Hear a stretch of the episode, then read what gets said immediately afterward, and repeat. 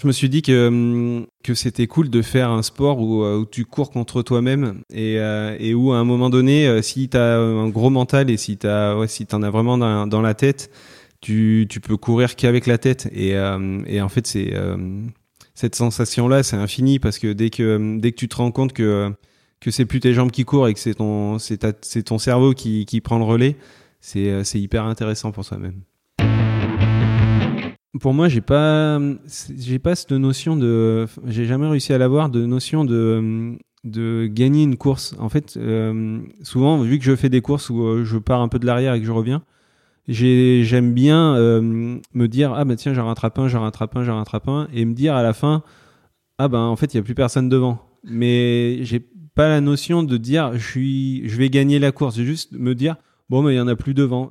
Mais voilà, après, euh, après, tu prends conscience des choses un petit peu quand, quand tu es sur la fin et qu'il y a beaucoup de monde qui, euh, t'encourage et que tu vois les copains euh, derrière la derrière la qui, sont au taquet. Et là, tu te rends compte que ouais, tu as gagné la course. Mais cette notion-là, non, j'arrive pas, j'arrive pas à l'avoir et je l'ai jamais eu.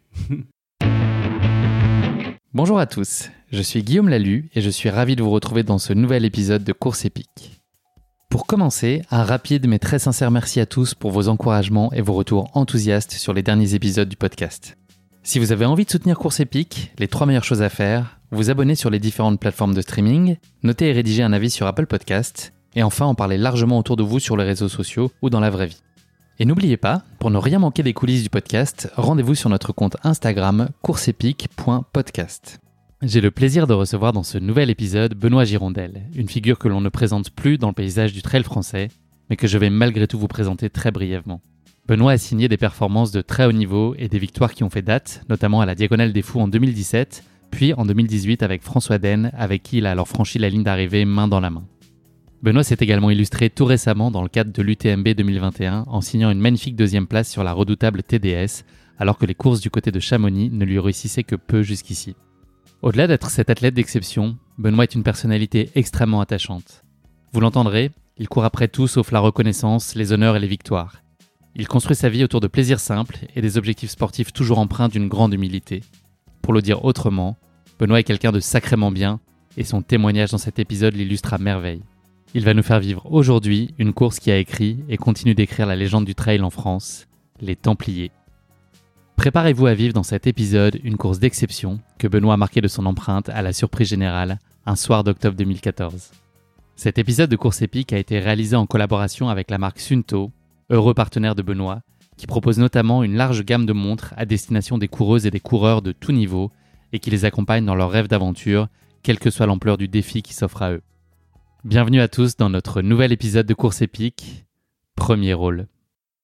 Bienvenue sur Course épique, le podcast running et trail qui vous fait vivre dans chaque épisode une histoire de course inoubliable grâce au témoignage de son invité. Athlète émérite, coureur confirmé ou anonyme passionné, quand la légende d'une course et la destinée d'un coureur se rencontrent, c'est dans Course épique qu'elle se raconte. Course épique, c'est un invité, une course, une histoire hors du commun. Bonne écoute Bonjour Benoît, merci de m'accueillir aujourd'hui chez toi pour ce 53e épisode de Course épique. C'est une grande chance et un véritable plaisir pour moi d'échanger avec toi. Tu es venu il y a quelques jours de la Diagonale des Fous, une course qui a été contrariée par un petit pépin de santé que tu as rencontré alors que tu étais en tête. Comment est-ce que tu vas aujourd'hui? Est-ce que ton état de santé donne lieu à une surveillance médicale au moment où on se parle? Euh, ben ça va bien ouais c'est après j'attends là je vais faire des, euh, des analyses j'attends un, scanner pour voir où ça en est vraiment euh, après, euh, comment ça va? Ben, c'est euh, toujours délicat. Et puis, c'était surtout la première fois que ça m'arrivait de devoir être obligé d'abandonner en pleine capacité de mes moyens. C'est un petit peu bizarre, surtout quand quand t'es en première place et que c'est une course qui te tient vraiment à cœur. Du coup, c'est un un petit un petit déchirement, mais après, ben voilà, ça reste que du sport. Donc donc voilà, il faut apprendre à relativiser. Est-ce que tu arrives justement dans, dans, ce type de situation qui est assez rare pour toi? Est-ce que la dimension rationnelle prend le pas sur l'émotionnel et tu arrives à, te dire et accepter sans trop rechigner l'idée qu'il fallait que tu mettes le clignotant et que tu t'arrêtes Ou est-ce que tu repousses ce moment et tu te dis, tu peux t'amener à te dire tant pis, euh, j'essaye, je le tente Ou vraiment tu arrives à rester euh, raisonnable? Eh bien, en fait, ça m'est arrivé au bout de 5 heures de course et euh, j'ai fait ça pendant, enfin, j'urinais du sang pendant à peu près 3 heures.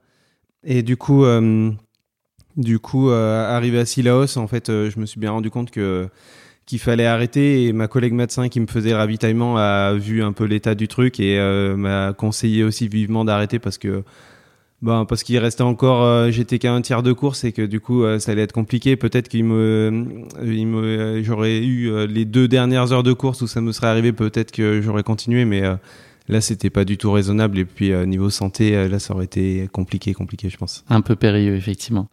Benoît, avant qu'on s'intéresse plus particulièrement à ta pratique sportive, est-ce que tu pourrais te présenter pour nos auditeurs qui ne te connaissent peut-être pas? Eh ben, je m'appelle Benoît Girondel, j'ai 35 ans, je suis né à Valence dans la Drôme. Et euh, bah, j'habite dans la Drôme. Je suis toujours euh, toujours resté dans la Drôme, très attaché à, à mes montagnes, à ma région. Et euh, on comprend pourquoi. Hein. Là, je suis à côté de chez toi. Enfin, je, je suis chez toi et je, je, vois le paysage, effectivement, le décor. On comprend l'attachement ouais, que C'est c'est pas mal. On est on est au pied du Vercors, donc pour se balader, c'est cool. Après, c'est pas des grosses grosses montagnes. On est à 1005. Il y a le Vémont qui est un petit peu plus haut, mais voilà, c'est des, des montagnes qu'on peut courir toute l'année, donc c'est plutôt sympa pour faire du vélo de route, du VTT, c'est cool. Et, euh, et puis voilà, je me suis, euh, il y a une dizaine d'années, euh, lancé dans la course à pied en montagne. Je ne connaissais pas grand-chose, je savais pas trop courir. Et voilà, j'ai j'ai découvert tout ça et puis j'aime bien les efforts d'ultra endurance donc c'est pour ça que je me suis tourné vers les courses de plus de 100 km. Si on remonte un petit peu dans le temps, le sport il a quand même trouvé très tôt une place assez centrale dans ton quotidien. Est-ce que tu prenais parler de ta relation au sport quand tu étais enfant ou ado, c'était quoi tes sports de prédilection euh, dans tes jeunes années?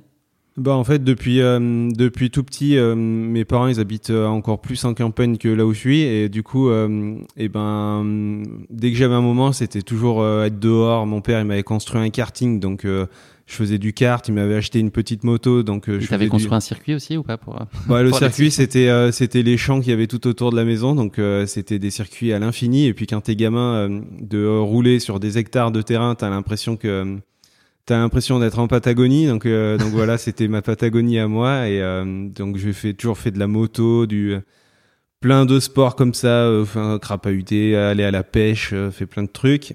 Et, euh, et puis après, quand j'étais ado, j'ai un cousin qui faisait beaucoup de vélo de route en compétition. Et du coup, euh, du coup, voilà, je me suis, euh, je me suis tourné vers le vélo de route et euh, j'ai accroché parce que, enfin voilà, c'était l'effort, tout ça. J'adorais ça, que ça soit, que ça soit en hiver, en été. Des fois, je partais, il neigeait. Mes parents me disaient mais non, va, va pas rouler. Mais moi, enfin moi, j'adorais. Plus ça, plus tu voulais y aller. c'est un peu ça. Et, et du coup, voilà, j'ai toujours, j'ai toujours aimé l'effort, l'effort d'endurance. Ouais. Et donc le vélo, on pourrait me dire que tu as, euh, as, performé à, à, haut niveau, tu t'es bien débrouillé Ouais, ouais, ben j'aimais bien, j'aimais bien en fait euh, surtout m'entraîner à vélo. Après, euh, l'esprit compétition de vélo de route, c'est quand tu montes un peu un niveau, c'est un petit peu, enfin moi j'ai moins accroché. Donc donc c'est pour ça qu'après j'ai arrêté. Mais en fait c'était assez contradictoire. J'adorais m'entraîner, j'adorais passer du temps à rouler, rouler, rouler. Mais euh, quand arrivé le dimanche à la compète, euh, je me sentais pas forcément à ma place et euh, j'arrivais pas forcément à trouver mon truc. Et donc voilà, c'est pour ça que j'ai arrêté, mais c'est pour ça que je continue aussi le, vélo, de route pour les entraînements.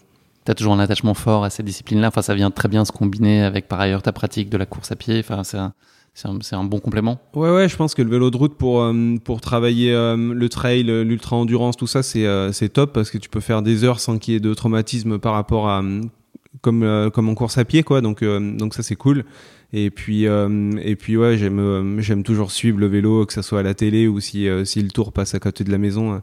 Cette année, il est passé à 2 km de la maison, là, donc, donc voilà. T'es allé avec ta banderole et eh ben, je travaillais, je travaillais, donc euh, donc voilà, j'ai j'ai pas trop pu. Euh, j'ai regardé un petit peu sur la fin, mais euh, mais il y a Laurent Jalabert qui m'avait fait un clin d'œil là sur vu qu'il savait que je, il passait à côté de la maison, c'était c'était plutôt marrant. Donc tu décides de mettre un terme à ta pratique du vélo à haut niveau à l'âge de 21 ans et tu passes ensuite 2-3 années où tu te tiens assez loin du sport. Est-ce que tu avais besoin de cette période un peu d'éloignement pour retrouver de la fraîcheur et de l'enthousiasme? Est-ce que tu souhaitais simplement te consacrer à d'autres loisirs? Eh ben en fait, euh, en fait, je m'étais dit que euh, qu'il y avait peut-être pas que le sport dans la vie, donc euh, j'avais j'avais essayé de faire un petit peu autre chose et de ben de me consacrer un peu plus par rapport au boulot ou tout, tout ça, mais mais rapidement en fait, je me suis rendu compte que que j'y arrivais pas et que que le sport, ben, malheureusement ou heureusement, c'était c'était un peu ma vie, donc donc voilà, c'est pour ça que. Tu te rattraper. Je me suis un peu fait rattraper par le truc et, et tout, tout ce que ça procure. Enfin, moi, le sport, c'est, c'est vraiment mon quotidien. Donc, donc voilà. J'ai, Impossible de vivre sans trop longtemps. Ouais, ouais, ouais. Bah, j'ai essayé de me dire que j'aurais pu faire autrement parce que des fois tu te dis ben, qui tout le temps que tu passes à t'entraîner, des fois c'est un petit peu égoïste, mais mais voilà, malheureusement, c'est un peu ma vie et du coup, j'adore ça. Donc, euh, donc voilà, je, je continue comme ça. Ne culpabilise pas, Benoît. Tant mieux. On l'a compris entre les lignes, la course à pied, elle est finalement arrivée assez tardivement dans ta vie. J'ai même cru dire que tu avais longtemps trouvé cette discipline inintéressante. Est-ce que c'est le cas? Enfin, Est-ce qu'il ben, y avait un, ou un désintérêt peut-être C'est pas inintéressante, mais c'est que hum, en fait, quand on me pose la question, je dis souvent que j'aime pas courir, et c'est toujours le cas. En fait, euh, quand je fais de l'ultra, j'ai pas l'impression de courir, j'ai plus euh, l'impression d'évoluer en montagne. Et et euh, bon, c'est un petit peu la même chose, mais pour moi, c'est différent parce que hum, je j'ai pas le geste de la course à pied. En fait, j'aime pas forcément ce geste-là. Je trouve que hum, le geste cyclique du vélo est, euh, est plus intéressant pour moi. Et euh, enfin, c'est là où j'ai plus de repères. Donc, c'est pour ça que j'aime à dire que j'aime pas courir parce que parce que voilà, le hum, courir vraiment pour courir, c'est je trouve pas ça très très intéressant. Mais après, quand tu te retrouves dans les montagnes et à crapahuter, d'aller d'un sommet à un autre, là, là c'est cool. À quel moment est-ce qu'on peut dire euh, que la course à pied a finalement fait éruption dans ta vie? Est-ce que tu as le souvenir d'un moment déclencheur? Est-ce qu'il y a une date ou une période vraiment où il y a une espèce de bascule et où ton regard a changé peut-être? Eh ben, en fait, euh, j'étais au travail et, euh, à la SNCF, ils, ils sponsorisaient un petit peu une, une course et donc en fait, on avait droit à un dossard par rapport au boulot. Et cette course-là, c'était la Saint-Élion. Et, euh, et, en fait, euh, je me suis dit, mais euh, c'est dingue de pouvoir se dire que on va rejoindre deux grandes villes de nuit sous la neige des fois, parce que souvent il neige à ce, à ce moment-là. Et pas en train, puisque tu et pas en train, voilà. C'était encore, encore plus spectaculaire. et du coup, je me suis, je me suis dit, ben que c'était une sorte de défi quoi et, et c'est pour ça que j'ai toujours l'ultra trail pour moi c'est toujours un défi et je vois toujours ça comme ça et euh, du, coup, j'ai vraiment cette image-là. Ouais, j'étais à la gare et il y avait un, flyer et du coup, je vois, je vois ce truc-là et je me dis, ouais, ben, c'est, ça serait trop fort de faire ça, quoi. Et est-ce que tu as une notion à ce moment-là de l'engagement euh, que représentait une telle course? Parce que la Saint-Élion, c'est quand même pas, c'est pas neutre, quoi. C'est 80 km. Est-ce que toi, tu mesures ça? Est-ce que, si ça avait été 20 euh, ou 120, tu aurais pu y aller de la même façon euh, sans, présumer de ce que ça pouvait représenter comme effort? Ben, c'est vrai que je, me disais bien que ça allait être long et que ça allait être compliqué, mais euh, en plus j'avais pas énormément de préparation parce que je crois que je vois le flyer au mois euh, d'octobre, un truc comme ça. Donc euh, avec mon meilleur ami Estelle là, on se dit, enfin moi je l'ai un peu lancé et du coup je lui ai dit ben viens on s'entraîne, on, on va essayer de courir un peu la nuit et tout ça pour voir ce que ça donne. Et, et voilà, on a eu une préparation de peut-être un mois et demi à peu près. Okay pour, euh, pour faire cette distance-là que j'ai fini euh, en croix totale et que. Hum, enfin, j'ai fini, mais c'était très très compliqué. La fin, c'était hyper dur, j'avais mal partout. Mais, euh, mais bizarrement, je me suis dit, allez, il faut, faut peut-être revenir parce que parce qu'on peut peut-être gagner du temps. Donc ouais, tu as fini 111e à, cette occasion et effectivement, au bout de toi-même, est-ce que tu as tout de suite compris que c'était le début de quelque chose et que cette course, elle allait en appeler beaucoup d'autres? Eh ben ouais, parce que hum, c'est vrai que direct après, je me suis dit, euh, ben en fait, je savais même pas qu'il y avait des courses vraiment qui existaient et, euh, une sorte de, de, championnat, des courses qui euh, toute l'année où on pouvait courir. Et du coup, j'ai commencé à regarder un petit peu le calendrier et, et je me suis dit, ouais, il y a des trucs qui peuvent être cool et des trucs qui sont peut-être encore plus en montagne, des trucs encore plus nature et tout ça et et donc voilà, c'est comme ça que j'ai j'ai passé un peu l'hiver à réfléchir et puis à à construire une sorte de, de calendrier pour l'année d'après. Ouais. Qu'est-ce que cette Saint-Élion, elle t'a révélé? Qu'est-ce que tu as trouvé dans, dans, cet exercice et cette compétition que tu n'avais peut-être pas connu avant, notamment dans le vélo et, tes compétitions? Tu as le souvenir de quelque chose Ça t'a ouvert les yeux sur quelque chose? Ben, je me suis dit que, que c'était cool de faire un sport où, où tu cours contre toi-même et, euh, et, où à un moment donné, euh, si tu as un gros mental et si tu ouais, si en as vraiment dans, la tête, tu, tu peux courir qu'avec la tête. Et, euh, et en fait, c'est euh, cette sensation-là, c'est infini parce que dès que dès que tu te rends compte que que c'est plus tes jambes qui courent et que c'est ton c'est ton cerveau qui, qui prend le relais, euh, c'est hyper intéressant pour soi-même.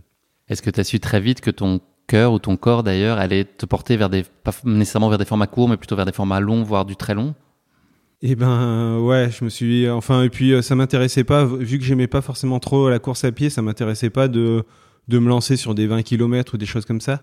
Donc c'est vrai que j'ai j'ai un parcours qui est peut-être pas forcément très très bon et très conventionnel parce que souvent les gens ils commencent par faire du court pour augmenter les distances. Alors que moi, ben, ma première course c'était 80 et ma deuxième, c'était euh, c'était le 100 km, euh, l'ultra tryhard des choix. Donc, euh, donc tu vois, j'ai pas de demi-mesure chez Benoît. J'ai toujours attaqué comme ça. donc dans la continuité de ces grands et rapides sauts en avant, tu t'inscris dès l'année suivante à la Diagonale des Fous, dont on connaît l'exigence. L'histoire a depuis montré ton fort attachement à cette course et réciproquement. Est-ce que dès cette époque, on peut dire que la, la Diag, elle revêtait une dimension et une attraction supérieure, mythique ou presque même mystique sur toi qui t'appelait irrémédiablement vers elle? Il y a vraiment toujours eu ce lien ouais, ouais, très fort, avant même que tu y ailles la première fois?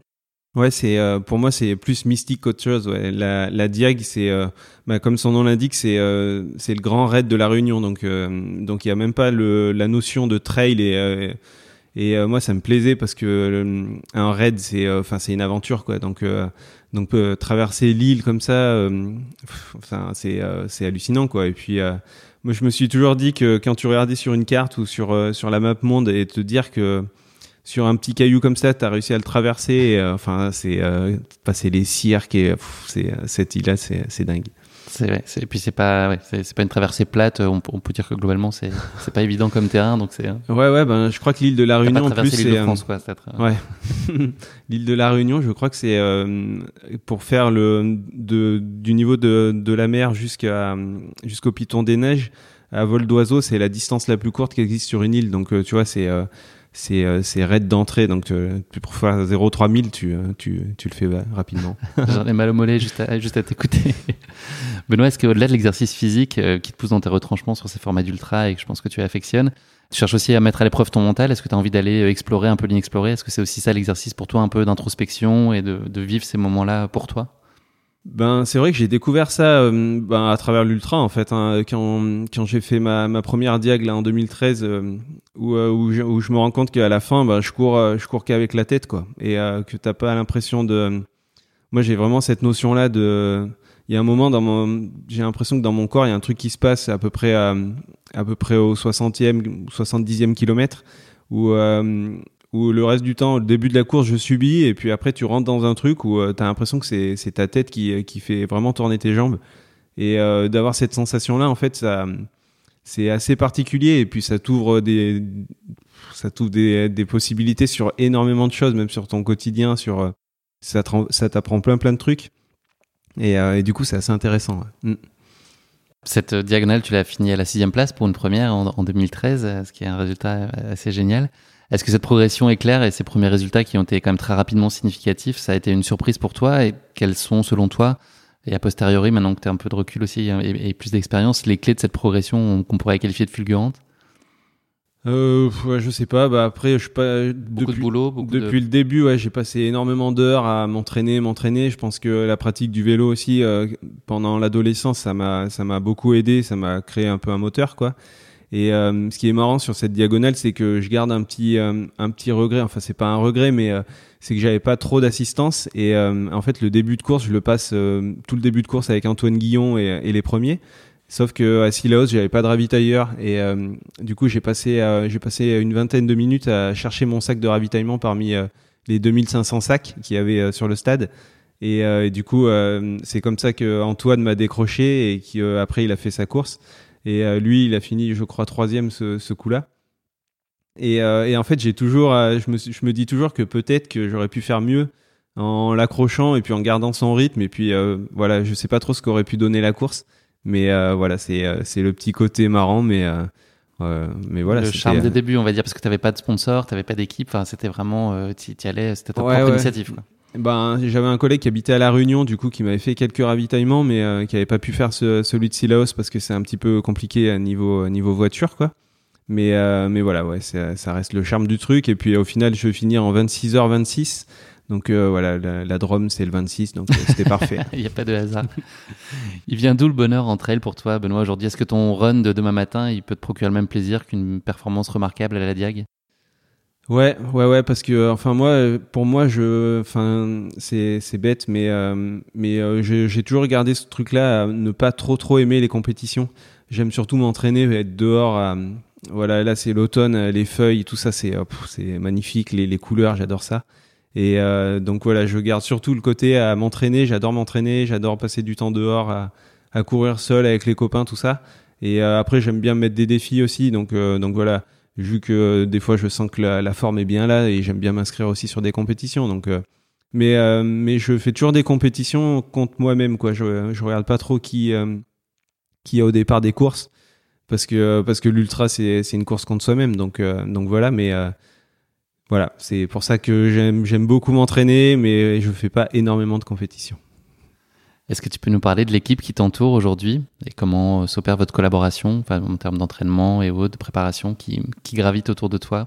Ben, depuis 2014, je suis avec ASICS. Et euh, donc voilà, euh, euh, on fait quelques regroupements parfois, mais la plupart du temps, en fait, on est, on est autonome. Donc, donc j'ai pas d'entraîneur, je, me, je m'entraîne tout au feeling. C'est tout, c'est tout. Ben voilà, la plupart du temps, c'est 90% de mon temps, je fais de l'endurance fondamentale. Donc, bah, des entraînements dehors à, à faire des grosses sorties à vélo ou en course. Et puis, euh, et puis après, je me mets un peu des, des entraînements euh, un peu avec de la vitesse ou euh, des petites compétitions. Mais voilà, c'est, je, je, je, commence à me connaître, donc j'ai pas forcément besoin d'un gros staff autour de moi.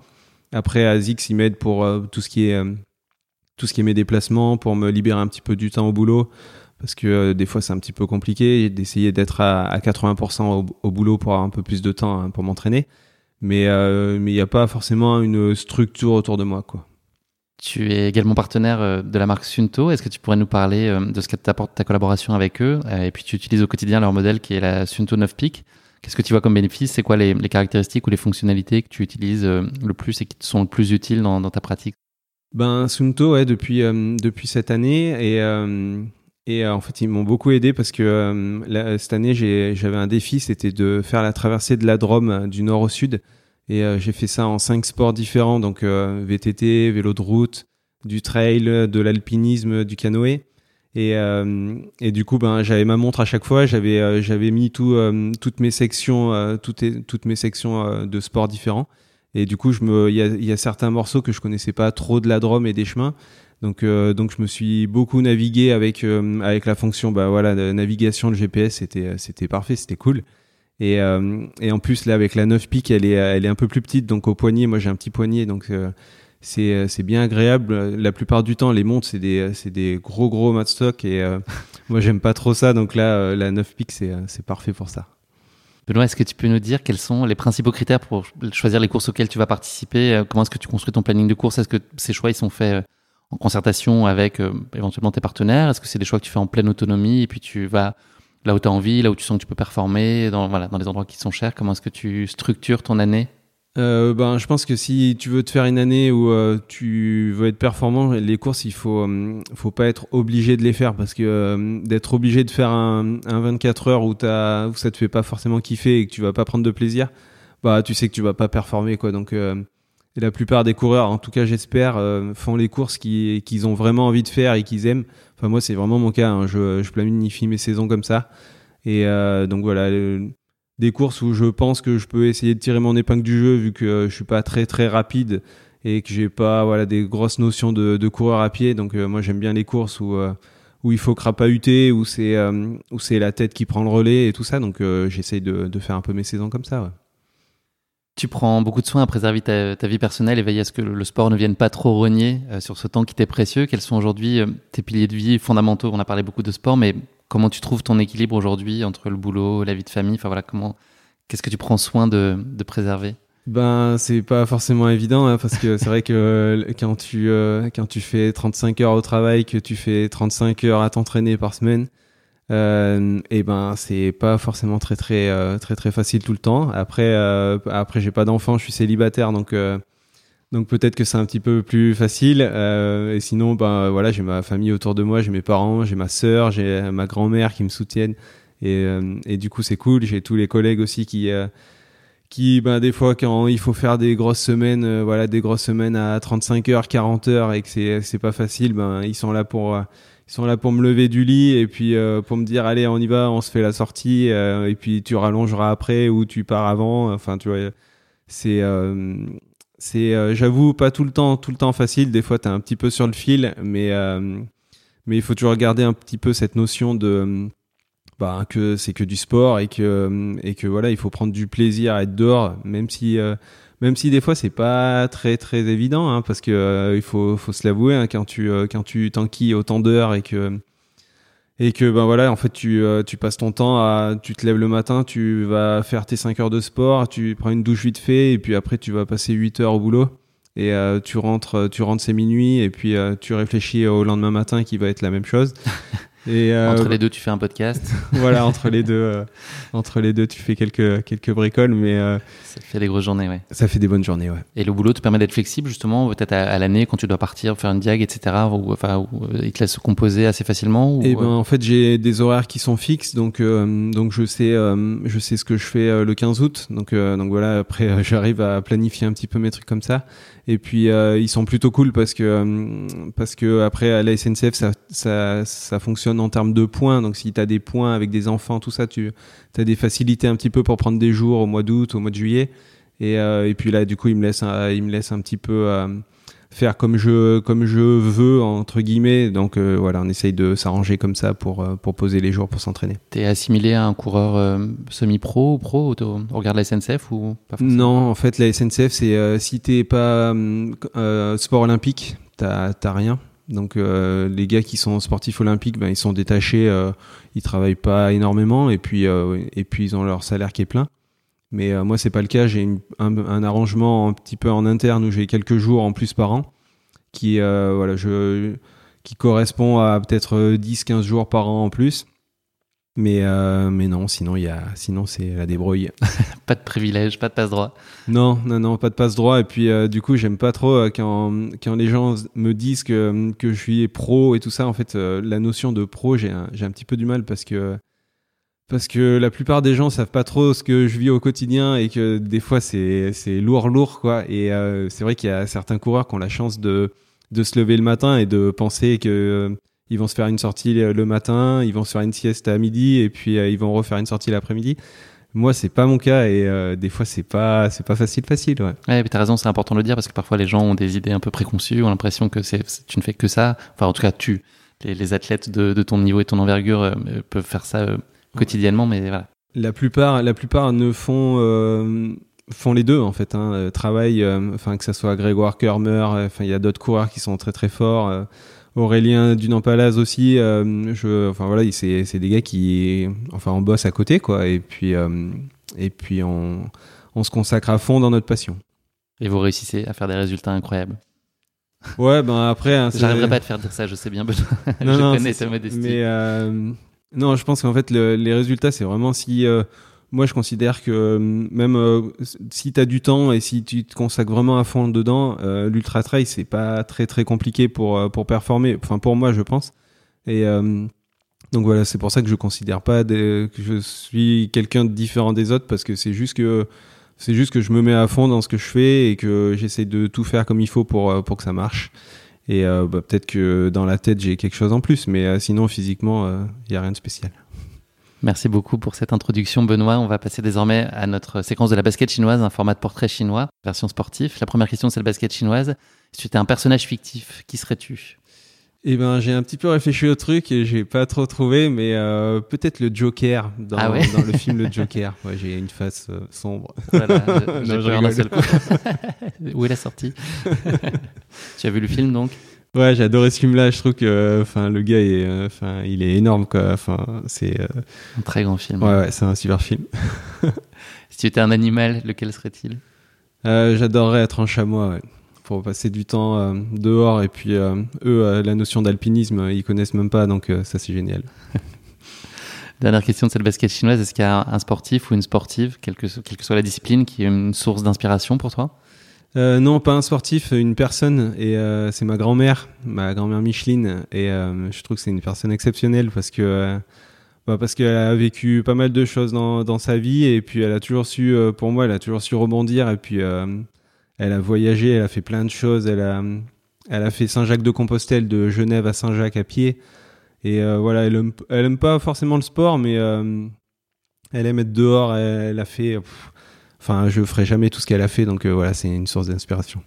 C'est un bel hommage qu'on lui rend. Merci beaucoup Benoît. Le moment est venu parler de ta course épique, donc l'Endurance Trail 2014. Avant cela, quelques mots introductifs pour planter le décor de cette course, véritable institution dans le paysage trail français. Le Festival des Templiers est bizarrement né dans le Colorado en août 89. Gilles Bertrand, son créateur, assistait alors en tant que journaliste au Leadville Trail, une épreuve précurseuse aux États-Unis qui proposait 100 miles de course à travers les grands espaces du Colorado. C'est dans l'avion retour que Gilles a eu l'idée de développer une épreuve similaire dans le sud d'Aveyron où il vivait. Quelques années plus tard, la course des Templiers était lancée et par la même occasion le premier véritable trail en France. Le Festival des Templiers, qui se tient depuis chaque année au mois d'octobre à Millau, réunit 13 000 coureurs de 45 nationalités différentes qui prennent le départ des 12 courses qui sont proposées de la Belle de Millau, une épreuve de marche contre le cancer de 4,2 km à son format le plus long, l'Endurance Trail. Cette Endurance Trail, le format finalement médium dans l'univers ultra, si on peut dire, euh, reste une épreuve populaire avec une distance qui a évolué avec le temps, qui s'est établie à 100 km et environ 4600 mètres de dénivelé positif pour les éditions actuelles. Depuis 2015, l'épreuve a trouvé son rythme et sa place dans l'univers de l'ultra trail pour s'approcher petit à petit des 1000 finishers. Trois causes sont au programme du parcours de cette endurance trail, le Causse Noir, le Causse Méjean et le Larzac, ainsi que trois vallées, la Dourbie, la Jonte et le Tarn. Je suis un petit peu de géographie. Ouais, c'est pas mal. Hein Cet ultra que l'on pourrait qualifier de rugueux propose un parcours varié et offre des sentiers techniques qui ne permettent pas d'ambitionner des grosses moyennes alors qu'en apparence le ratio kilomètre dénivelé pourrait placer l'endurance trail dans le panel des ultras accessibles. À nouveau, si on peut dire, tout ça, mettez tous les crochets et les guillemets qui s'imposent. C'est donc un joli petit morceau qui s'offre à toi et à tous les autres participants à l'occasion de cette endurance trail 2014. Avant qu'on parle de cette endurance trail, Benoît, c'est un moment redoutable, c'est euh, le moment de la question qui pique, euh, de course épique. Euh, voilà, une question gentiment piège que je pose à, mes invités. Ce festival des Templiers, il a connu au fil des années un nombre d'anecdotes assez mémorables entre hostilité relative des paysans sur le parcours, coureurs qui s'évaporent temporairement, fort heureusement. Il y a également eu pendant un moment des discussions parfois tendues entre l'organisation et les institutions pour trouver le bon équilibre entre les désirs et les envies des uns et les contraintes de terrain et autres réglementations pour les autres. La relation avec le parc des Grandes Causses a ainsi parfois été houleuse, mais a trouvé aujourd'hui une certaine forme d'apaisement. Une phrase a cependant particulièrement fait date dans l'esprit des organisateurs il y a quelques années, et c'est elle qui va nous intéresser aujourd'hui pour cette question qui pique. Jean-François Dumas, fidèle supporter des Templiers, fut dans un passé récent le directeur des services de la communauté de communes et à ce titre proposa de tenter de pacifier une situation tendue avec le parc. Il organisa alors un rendez-vous avec la directrice de l'époque pour un déjeuner de travail. Après les présentations et salutations de rigueur, et alors même que le premier plat était à peine arrivé, la directrice en question lâche une phrase qui ne manquera pas de créer la stupéfaction. Elle menace en effet de rendre bientôt payant pour l'organisation quelque chose de très inattendu. Saurais-tu me dire ce qu'elle a en tête de facturer à l'organisation à l'époque pour avoir la possibilité d'organiser cette course? Euh, non, j'ai pas d'idée. Ouais. Eh ben écoute, c'est vraiment pas facile, mais euh, donc je, je m'en excuse, mais figure-toi qu'elle a proposé de faire payer l'air qui allait être respiré par les coureurs. Voilà, elle voulait imposer une espèce de taxe supplémentaire à l'organisation pour euh, facturer l'air respiré par les, les, coureurs. Elle aurait littéralement dit sachez qu'un jour, l'air que les coureurs respirent, il faudra le payer car c'est un bien public. Voilà. Ok. Elle manque pas d'air, elle pour le coup, je pense. fallait, elle, a pas dû rester Je pense qu'elle hein. avait envie de, de créer une situation conflictuelle avec l'organisation. Je pense que c'est une des plus dures, Benoît. Je suis désolé, ne le prends pas personnellement. C'était une question qui pique, pas très, pas très facile. Mais ça va, c'était pas, c'était pas Chili con carne, donc bon. Exactement. Allez, c'en est fini cette question qui pique. On va passer désormais à ton endurance trail 2014 du côté de Millau. Pour commencer, est-ce que tu pourrais nous expliquer comment s'est présenté à toi l'opportunité de participer à cette endurance trail? Est-ce que c'est un projet que tu nourrissais depuis longtemps? C'était, as su très vite peut-être après la diag que tu avais envie de, de le faire l'année d'après? Comment est-ce que tout ça est né? Ben parce que en fait, euh, je suis assez performant. Enfin, je, trouve que j'ai assez la forme au mois d'octobre. Souvent, en fait, je, fais de l'asthme euh, pendant le mois de juillet-août, donc c'est des fois compliqué et c'est souvent euh, pour ça que j'ai pas été très performant sur la semaine de l'UTMB, même si maintenant ça, ça revient un petit peu et, et je vais trouver un petit peu des parades d'huiles essentielles qui m'aident pas mal pour pour euh, surmonter tout ça. Mais euh, du coup, ben, euh, au mois d'octobre, ben, les jolies courses qu'il y avait, c'était c'était ou la Diag ou, ou les Templiers, enfin tout, tout, tout ce week-end des Templiers. Du coup, du coup, c'est pour ça que c'est pour ça que je me suis tourné vers cette course-là et puis ce format-là parce que bizarrement, à chaque fois que je regarde l'organisation d'une course, je regarde toujours le, le, format le plus long pour pour m'inscrire. donc donc j'avais Xav avait déjà fait avait déjà fait les 70 même si c'est la course un peu reine mais euh, enfin, moi, je trouvais que c'était un peu trop rapide pour moi. Et puis, euh, les coureurs qui a sur euh, sur ce format-là, c'est c'est des c'est des fusées. Donc donc voilà, je m'étais lancé sur le format endurance. Je vais faire un peu travailler ta mémoire. Est-ce que tu as le souvenir, parce que c'était il y a 7 ans, d'avoir mis en place une préparation spécifique pour ces Templiers Est-ce que tu as le souvenir d'avoir apporté des choses peut-être différentes pour cette course-là ou est-ce que tu l'as préparé de la même façon que, que la diag ou que d'autres formats longs de ce type? Euh, Non, bah, je n'ai pas euh, préparé plus que ça. Enfin, c'était pas différent, quoi. Donc, euh, je cours jamais avec les bâtons. Donc, euh, donc la diag, il n'y a pas besoin des bâtons. Donc, à chaque fois, les préparations, c'est un peu, c'est un peu les mêmes. Je me prépare pas forcément à courir aussi avec les bâtons. Donc, il n'y avait pas de prépa particulière. Je sentais que, bah, je sentais que j'avais la forme parce que j'avais tellement galéré tout l'été à pas pouvoir respirer. Donc euh, souvent, euh, souvent quand j'arrive à, à reprendre pleine possession de mes poumons, c'est c'est plutôt cool euh, dès le mois de septembre. Donc donc un beau mois de septembre et puis ça coulait bien jusqu'à jusqu'à octobre pour pour faire la course. Donc c'est pas des phases de prépa ou des blocs très identifiés en fait, c'est plus euh, une continuité et puis une évolution et puis peut-être des, des, autres courses qui sont des points d'étape dans la construction voilà, de cet objectif-là. En fait, euh, souvent euh, je me je me fixe ben un 100 km voire plus et puis et puis gravite une préparation autour où je me fais un petit peu des blocs d'entraînement à, des semaines avant la course. Et puis aussi des, petites courses en des formats un peu plus courts avec des niveaux régionaux autour de la maison. Là il y a pas mal de courses en Dromardèche donc, euh, voilà, des, euh, des formats un peu courts pour faire de la vitesse. Et puis euh, des longues sorties à vélo, des longues sorties, des longues sorties en montagne. Et puis en espérant que la forme arrive. Et justement, à l'issue de cette préparation, en tout cas quelques jours de, de, de cet Templier, dans quel état d'esprit et disposition physique tu te sens? Est-ce que tu as l'impression d'être au pic de ta forme?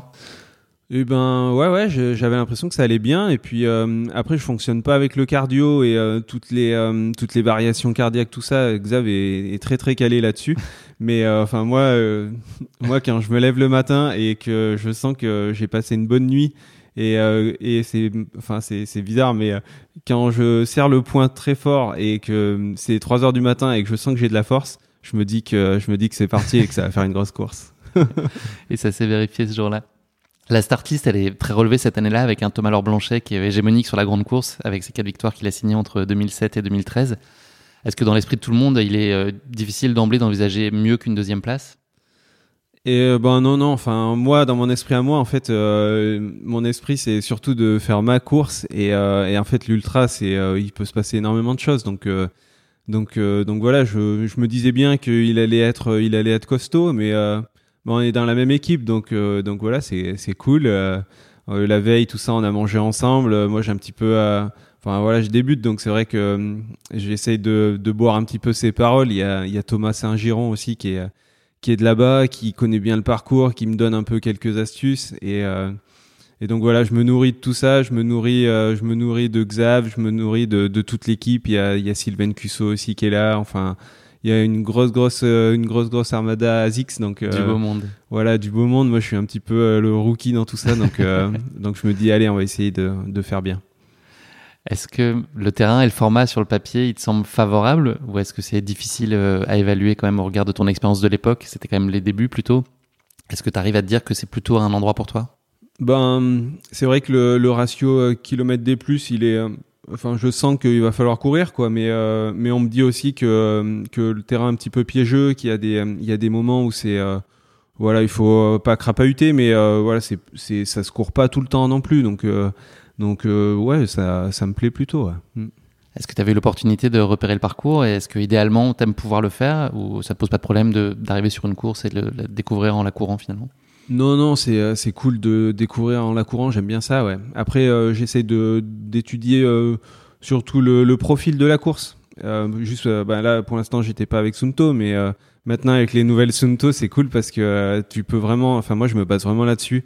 De, de voir ton profil de course et de d'anticiper un petit peu les, les prochaines montées, ça c'est cool. Donc non, je connais pas du tout le coin, mais en plus j'arrive la veille, je crois, la veille parce que je bossais. Donc, euh, donc voilà, je découvre ça, je découvre le viaduc, je découvre cet environnement et je me dis que ça va être, ça va être génial. Avec quelle ambition, alors c'est peut-être pas le bon terme, euh, ou en tout cas intuition, tu te présentes sur la course Est-ce que tu as le sentiment que tu peux y réaliser quand même quelque chose de grand?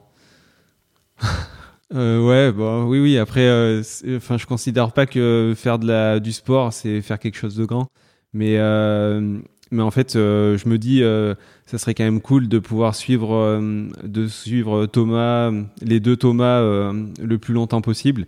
De, en début de course, souvent j'ai du mal, donc donc voilà, j'essaye de me dire que je vais essayer de les tenir et de pas trop me cramer non plus. Donc c'est ce que c'est ce que j'essaye de faire. Mais d'ambition, non, j'ai pas, j'ai jamais eu trop d'ambition.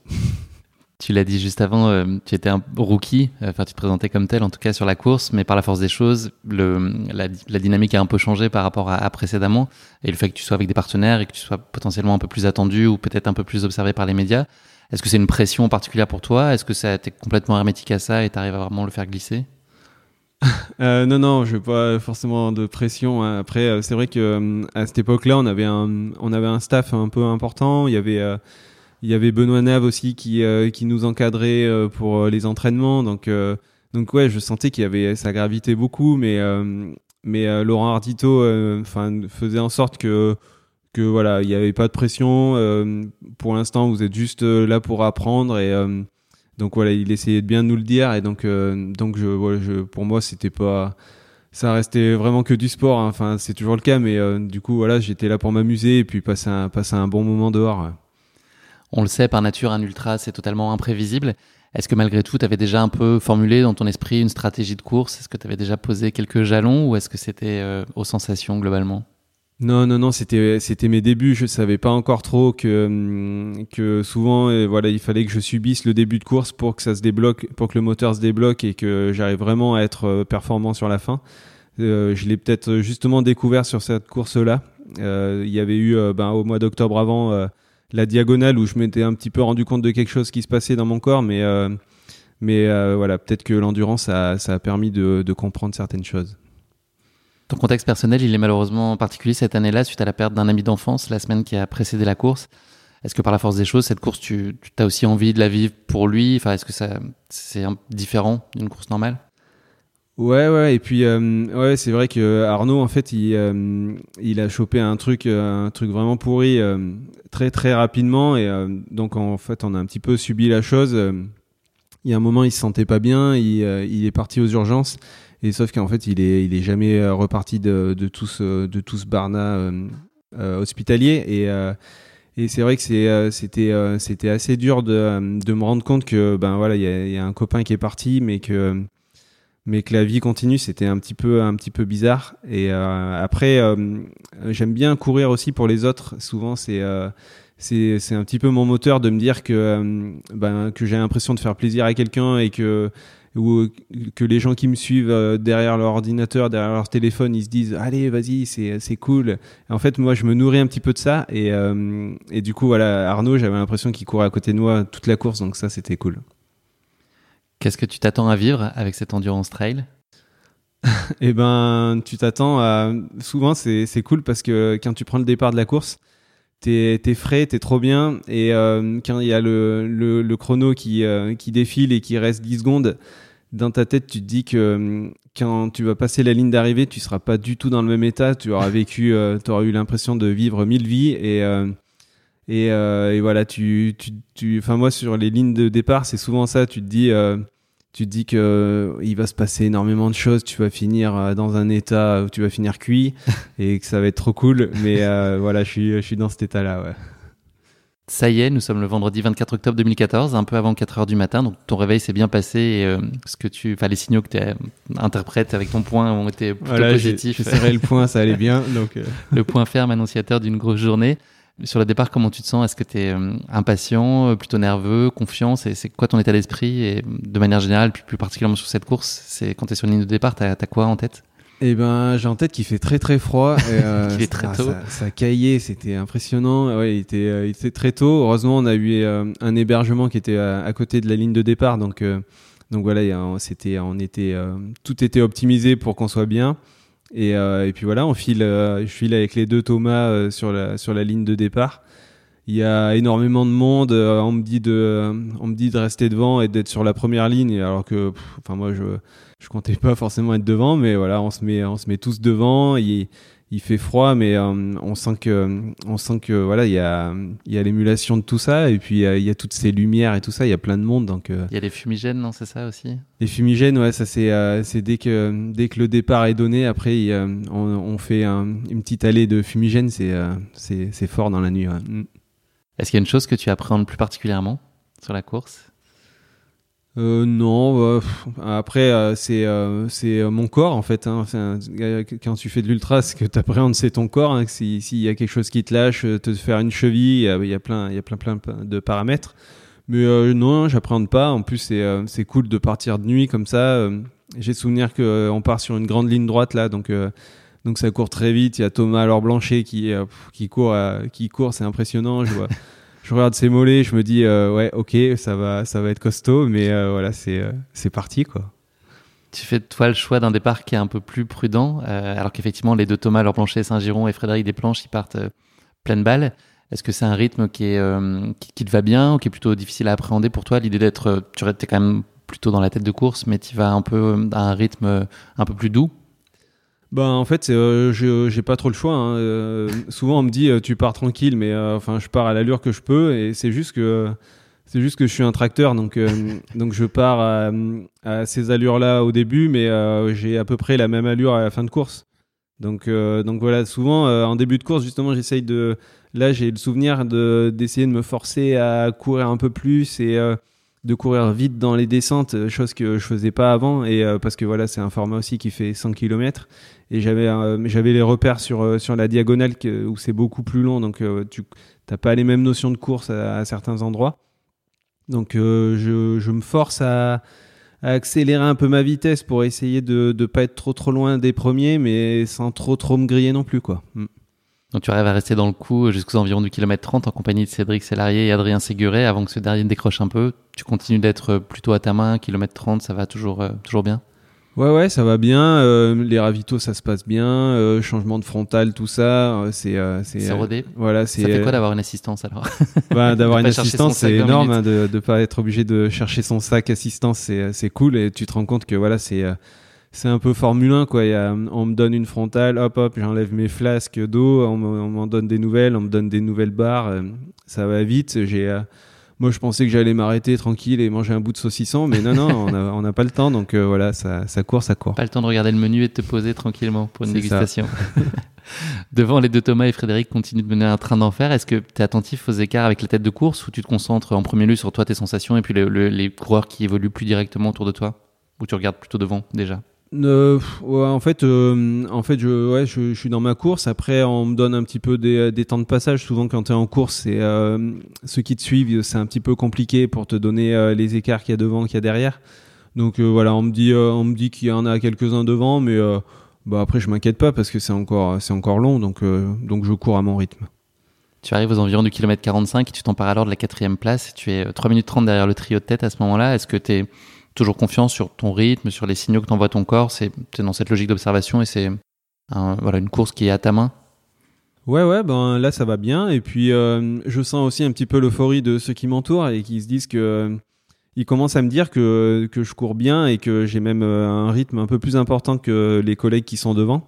Donc, euh, donc je me dis, ben ouais, je suis un petit peu étonné, mais euh, je me dis, t'emballe pas, ça va être encore long. Il T'as même pas fait la moitié, donc, euh, donc je continue sur mon rythme. Tu nous l'as expliqué tout à l'heure, les kilomètres 60, c'est habituellement pour toi un, un révélateur de la tournure que peut prendre une course. Euh, Qu'est-ce que ton corps il semble vouloir te dire à ce moment-là? Et ben, il me dit que ça va pas trop mal, hein. Ouais, ouais. Et euh, enfin, j'ai souvenir d'une sortie de ravitaillement là où après on attaque, euh, on attaque une, une grosse montée. Et, euh, et en fait, j'arrive à courir dans la montée. euh, je me sens vraiment bien et je sens que je sens que c'est ma tête qui court, quoi. C'est euh, c'est c'est plus les jambes qui courent. Et, euh, et voilà, je continue comme ça. Je me dis, mais euh, enfin, c'est cool, quoi. J'ai des bonnes sensations, ça va bien. Et, euh, un peu plus loin, je vois, Thomas Saint-Giron. Et du coup, je me dis, mais du coup, si, si je passe Thomas, c'est que c'est que ça va pas trop mal, quoi. Parce que à cette époque-là, Thomas, c'était c'était la référence, quoi. Donc, euh, il avait fait une super TDS, je me souviens. Et euh, Et puis c'est quelqu'un qui a beaucoup d'influence, euh, enfin dans le sens positif du terme sur toi, c'est quelqu'un que tu respectes énormément. Ouais, et puis euh, c'est vraiment un super gars euh, qui, euh, qui a des super valeurs, qui, qui pareil, qui est un peu dans le même esprit que moi, qui a, qui a- que je sens que, enfin, j'ai découvert, hein, parce que c'est vrai que ça fait même pas un an que, que je suis euh, que je suis avec Azix, mais euh, je sens que c'est un gars qui a des super valeurs, qui se prend pas la tête, qui euh, qui est pas dans la notion de compétition et qui aime bien, qui aime bien sur tout ce qu'il fait, quoi. Donc euh, donc c'est cool. euh, Je prends plaisir à à revenir sur lui et puis à on discute un petit peu. Et puis euh, voilà moi je discute avec lui. Souvent quand je double quelqu'un euh, qu- quand on est dans les premières places j'aime bien demander si ça va s'il y a pas de souci s'il a s'il a assez à manger ou quoi. Donc euh, donc voilà je on discute un petit peu. Et puis lui il me dit non non mais en fait là je crois que t'es le seul à courir quoi. Donc euh, Donc les autres devant, ils, courent, ils vont beaucoup moins vite que toi. Donc là, vas-y, hein, vas-y, vas-y, ça va, ça, tu vas peut-être pouvoir revenir, quoi. Donc quand j'entends ça de Thomas Saint-Giron, je me dis bon bah allez, on va essayer de continuer. on, va, on va jouer le jeu jusqu'au bout. C'est ça. Au kilomètre 75, à la sortie de la Roque Sainte-Marguerite, tu continues à imprimer un rythme de plus en plus soutenu. Tu te dis que le moment est venu tout tenter pour aller chercher le duo de tête alors que tu as à peu près 3 minutes de retard sur eux. Ouais, ouais, ben pareil, euh, j'arrive au ravito, ravito express, et puis euh, les collègues qui, euh, qui me font le ravitaillement, ils me disent non mais là c'est pareil, tu as récupéré énormément de temps en très peu de, de kilomètres, donc donc essaye quoi, essaye de continuer, et puis vas-y, à mon avis devant, devant ils ont un rythme qui est, qui est beaucoup moins fort que le tien, donc donc, euh, donc euh, j'ai énormément d'encouragement, c'est trop cool. Il y a les copains qui sont qui sont à fond autour de moi, qui euh, voilà, qui sont même étonnés un petit peu du truc. Donc, donc je me dis ça va être cool. Et puis il y a Arnaud à côté de moi, donc donc je cours le plus vite possible. J'essaie de de tout optimiser, les moindres relances, les, les petites montées et tout. J'essaie de tout faire assez rapidement, sans forcément trop me griller. Et et puis on va voir ce qui se donne. Tu reprends donc Thomas et Fred 10 km plus loin. tu les accompagnes jusqu'au pont de Mazébian au kilomètre 92, donc on est quand même pas très loin de l'arrivée. Il te reste un peu moins d'une dizaine de kilomètres. Tu restes alors auprès d'eux avant de réaliser une montée du CAD qui est stratosphérique, je pense qu'on peut le dire. Est-ce que tu peux nous parler de ce passage où la course a incontestablement basculé? Je crois que tu leur as repris 4 minutes en 500 mètres, quelque chose comme ça, c'est possible? Ouais, bah en fait, euh, je me rappelle de, de les reprendre dans une descente et, euh, et c'était juste avant le, le, pont de Masbio, je crois. Et, euh, et, en fait, euh, je vois Thomas Laure Blanchet qui se retourne et qui est étonné de me voir et qui me dit, mais euh, enfin, voilà, il, est un petit peu étonné. Et puis moi, moi, je me sens bien, je cours avec eux, on est trois là. Il y a Frédéric Desplanches aussi qui, qui à ce moment-là était dans une super forme. Il avait fait des, des saisons vraiment, vraiment solides. Donc je me dis que ouais, je suis vraiment avec, avec deux costauds, c'est cool. Et puis ça veut dire qu'il n'y a, a, plus personne devant, quoi. On est on est là euh, pour les premières places. Et euh, du coup, euh, c'est plutôt marrant. Il y a le, ce joli pont là à passer. Et puis, et puis je connaissais pas du tout la montée. Donc, donc si, enfin, il y a Thomas et puis les gars au ravitaillement qui me disent qu'il y a une grosse, grosse montée là qui va se passer. Et, et puis voilà, on attaque le début de la montée. je sens que le rythme n'est pas très élevé. Enfin, c'était beaucoup moins élevé que ce que j'avais fait auparavant pour essayer de les rattraper. Et en fait, dans ma tête, je me dis, ben, pourquoi tu cours pas comme tu courais avant, quoi?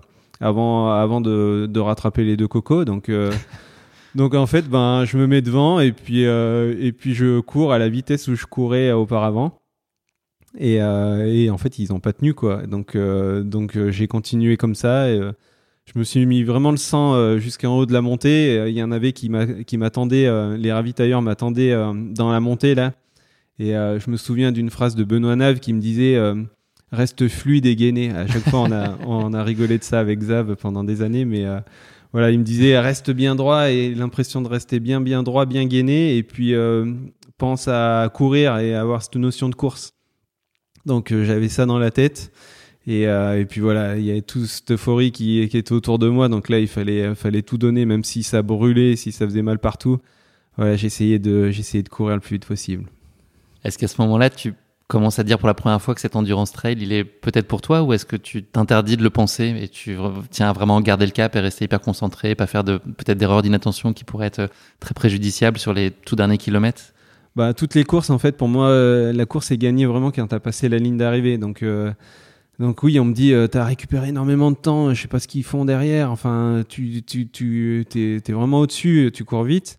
Et euh, après sur le sur la fin, on est un petit peu sur un plateau là en haut. Et euh, il y a quelques relances, un petit peu technique, il y a des cailloux.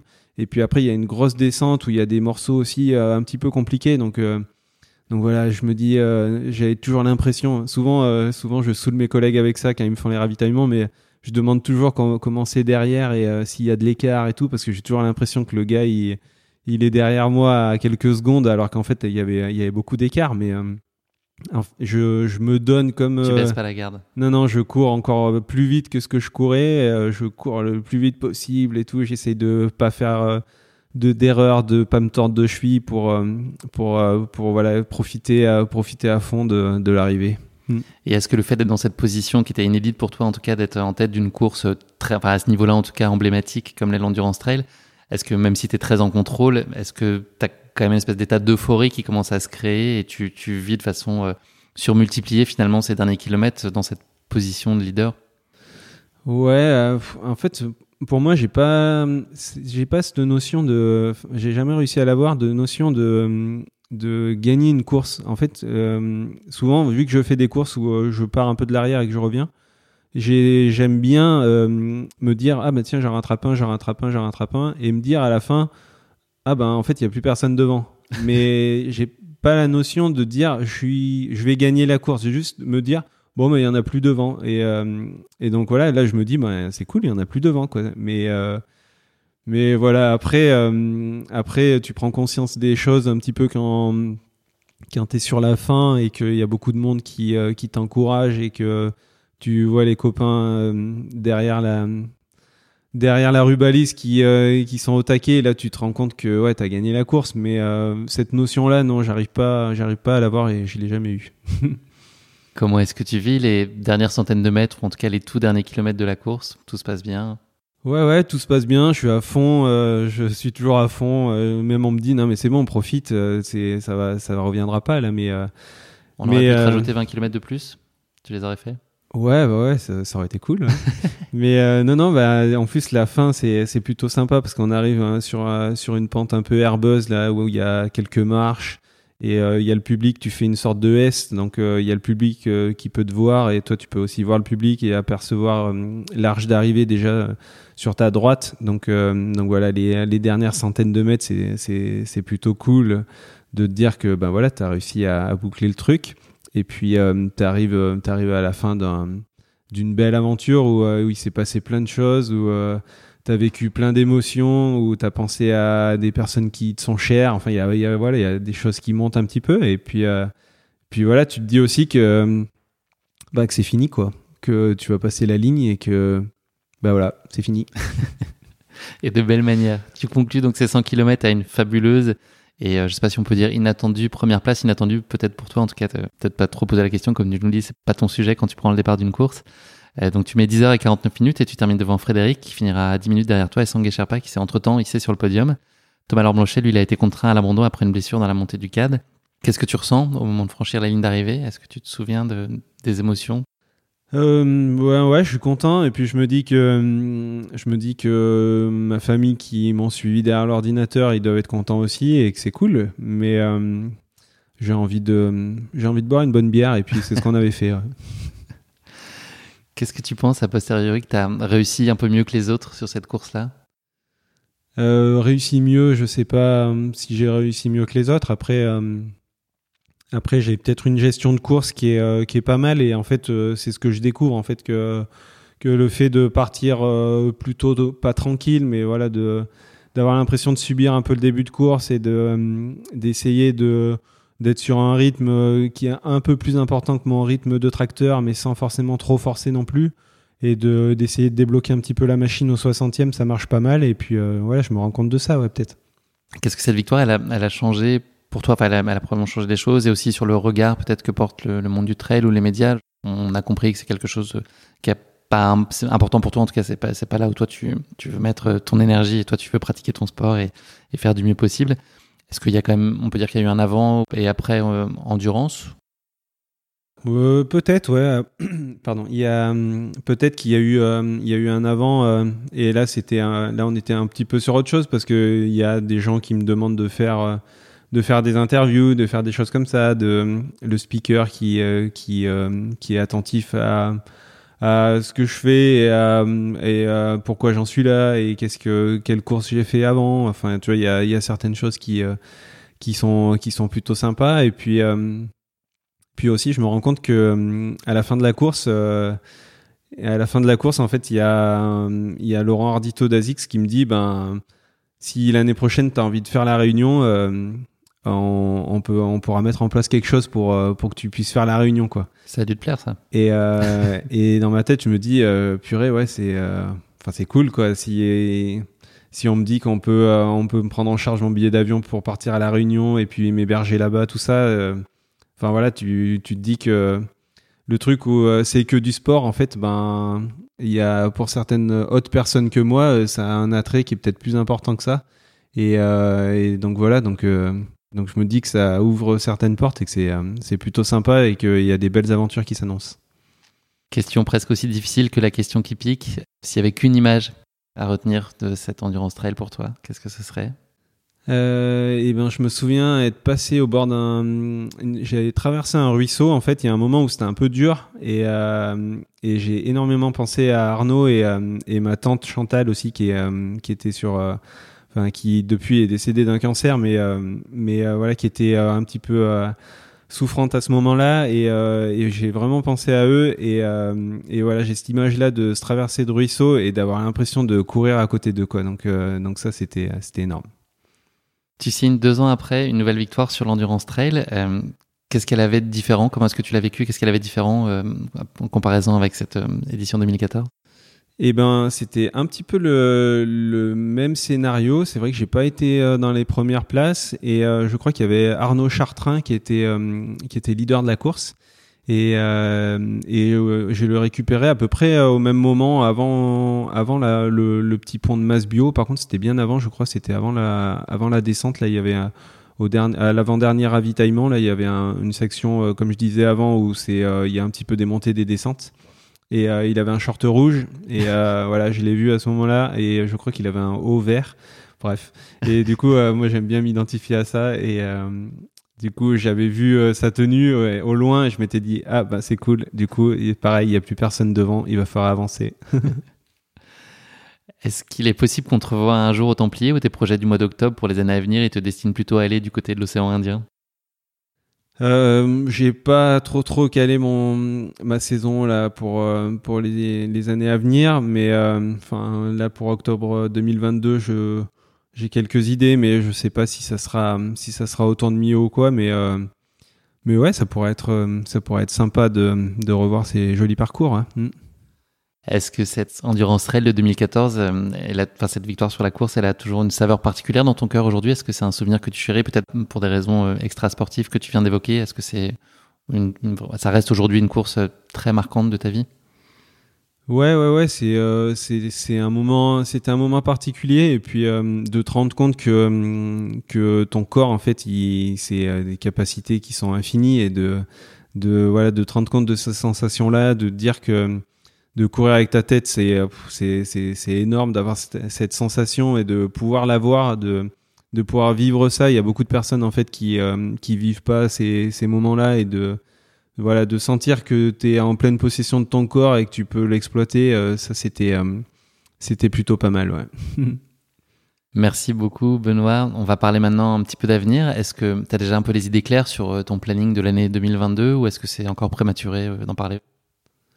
Euh, ouais, bah, j'ai déjà quelques dates. je, je pense à quelques dates déjà. Ouais, j'aimerais bien faire une épreuve de, de biking man, c'est de l'ultra endurance en vélo. C'est, euh, je pense que c'est un petit peu l'essence du, de l'ultra trail il y a, il y a 10-15 ans. En fait, le but, c'est de, euh, sur un parcours défini, tu, euh, tu fais un 1000 km. Donc, donc voilà, tu prends le départ avec d'autres gars, mais tu te bats surtout contre toi-même et puis tu as des checkpoints à, valider. Tu, c'est pas vraiment un tracé qui est défini, donc c'est toi qui analyse un petit peu ton parcours. Et puis tu es, euh, vraiment en autonomie totale, donc si tu casses quelque chose, si tu crèves ou quoi, c'est à toi de te débrouiller. Les ravitaillements, c'est les boulangeries. Donc, euh, donc voilà, tout ce, tout ce format-là, moi, ça me plaît bien. Et euh, donc voilà, je suis, en plus, je suis aidé avec Origine, là, une marque de vélo. Donc, donc voilà, j'aimerais bien se faire ce défi-là en 2022. Ça, ça représente quoi comme temps, ces 1000 km là en vélo? On parle ben, Les premiers, ils mettent dans les 40-50 heures à peu près. Et euh, donc voilà, ils, ils dorment, euh, ils dorment ou ils dorment pas. Hein. La plupart ils dorment pas ou ils font des, des micro siestes. Enfin, cette notion de, de gestion de l'effort, du sommeil, tout ça, ça, ça me plaît bien. Et euh, j'ai déjà fait des, des, des, sorties à vélo de 450, 500 km, mais j'ai jamais fait, jamais fait plus. Donc j'ai plus peur de prendre le départ d'un 1000 km à vélo que de prendre le départ d'une diag. Donc Donc ça, ça me fait un petit peu bizarre. Et euh, sinon, ben, je serai euh, au départ de la Swiss Canyon Trail euh, début, euh, début juin. Et puis euh, sûrement de l'Ultra Trail du Mercantour aussi au mois de juillet pour, pour essayer d'être performant sur une course qui, qui a quatre lettres fin août. Qui se passe fin août du côté de quelque chose. Chamonix, non Chamonix, c'est ceux qui savent pas dire Chamonix, c'est ça, non? Exactement. à plus long terme, est-ce qu'il y a un, un, course ou un défi sportif qui te fait particulièrement envie, qui n'est pas nécessairement dans le cadre d'une course officielle Est-ce que tu as un projet qui te tient à cœur, que, que tu vas pas forcément réaliser à très court terme, mais, mais qui a du sens pour toi? Euh, ouais, en fait j'ai mon cousin Léopold euh, qui euh, qui euh, crapahute beaucoup, qui fait de l'alpinisme, de l'escalade et euh, et euh, de la course à pied, mais qui a pas de notion de, de compète. Lui, il fait, il fait vraiment ça pour le plaisir. On a un petit peu en tête de se faire une traversée du Népal. C'est vrai que j'aimerais bien faire une traversée du Népal. par, pas forcément par la Great Himalayan Trail, une, une, une trace qui est assez connue, mais d'essayer de faire ça en mode euh, en mode se faire quelques sommets et puis euh, pas forcément avoir de temps mais euh, voilà de vivre une belle aventure sur sur quelques mois à faire cette traversée du Népal ça me plairait bien ouais. Qu'est-ce qu'on peut te souhaiter pour la suite Benoît? Eh ben de d'avoir plus de temps pour m'entraîner et, et, puis de toujours garder cette cette notion de plaisir du sport parce que c'est vrai que des fois quand c'est un petit peu dur euh, niveau entraînement, niveau prépa, euh, moi j'essaye de me marteler dans la tête, de me dire euh, c'est que du sport, c'est que du sport, c'est que du sport parce que parce que c'est vraiment le cas, c'est vraiment que du sport. Et peut-être que derrière il y a quelques enjeux, il y a quelques enjeux de, de résultats et pas de pression, mais voilà de, de, choses avec les sponsors où moi j'ai toujours envie de bien faire et et ça me fait plaisir en fait de faire plaisir aux autres. Et euh, c'est un petit peu euh, c'est un petit peu mon moteur. Donc euh, j'ai pas envie de j'ai pas envie de perdre ces notions là ouais. Les bases. Ouais enfin en tout cas moi c'est mes bases à moi quoi. Mais je sais pas si c'est les bases de tout le monde. Je te propose de conclure cet épisode Benoît non pas avec le mot de la fin mais avec le motto de la fin. Donc la devise qui t'est particulièrement chère mais qui illustre ta philosophie de vie ou ta pratique de ta pratique sportive. Est-ce que tu aurais un motto à partager avec nous? Ben c'est c'est que du sport parce que parce que c'est vrai que c'est vraiment c'est vraiment que du sport. Merci beaucoup Benoît, c'est malheureusement déjà la fin de cet épisode. Merci de nous avoir fait vivre dans tes pas cette course épique qui a été l'une des pierres fondatrices de ton parcours en trail à haut niveau. Ce qui fait la beauté de ce sport euh, que nous aimons tant, ce sont aussi ceux qui l'incarnent au plus haut niveau et qui en reflètent les valeurs fondatrices. Et aucun doute possible, Benoît, tu donnes à voir ce qu'il y a de plus beau dans ce sport avec certes ton niveau de performance qui est étourdissant, mais aussi ta spontanéité, ta simplicité et ta si précieuse humilité. Voilà, c'est le, je te donne le point de vue d'un coureur amateur. Voilà, c'est aussi merveilleux de ce sport qu'on aime, qui soit incarné par des gens aussi bien que, que toi et, beaucoup de gens que j'ai eu le plaisir de rencontrer jusqu'à maintenant dans, dans, le podcast. Je te souhaite beaucoup de bonheur pour la suite et puis je te souhaite de t'accomplir pleinement dans tous les piliers de ta vie, qu'ils soient sportifs, professionnels ou, ou plus personnels. Sois sûr que les auditeurs du podcast et moi-même, on te suivra avec beaucoup d'attention, avec beaucoup d'affection. C'est gentil parce que c'est vrai que c'est ceux qui suivent qui, euh, qui font ce que je suis, donc euh, donc c'est super. Merci. Merci à toi, Benoît. À bientôt. À bientôt. Merci à tous de nous avoir suivis. J'espère que cet épisode vous a plu. Pour ne manquer aucun épisode, n'oubliez pas de vous abonner sur les différentes plateformes de streaming. Et si le cœur vous en dit, n'hésitez pas à mettre le maximum d'étoiles sur iTunes. Cela aidera Course Épique à se faire connaître plus largement encore. Merci et à très bientôt pour notre prochain épisode de Course Épique.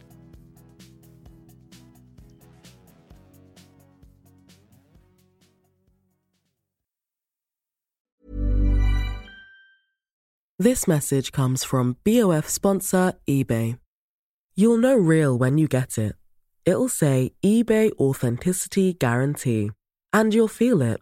Maybe it's a head turning handbag, a watch that says it all, jewelry that makes you look like the gem, or sneakers and streetwear so fresh every step feels fly. eBay gets it. So look for the blue check mark next to that thing you love and be confident that every inch, stitch, sole, and logo is checked by experts. With eBay Authenticity Guarantee, you can trust that feeling of real is always in reach. Ensure your next purchase is the real deal. Visit eBay.com for terms.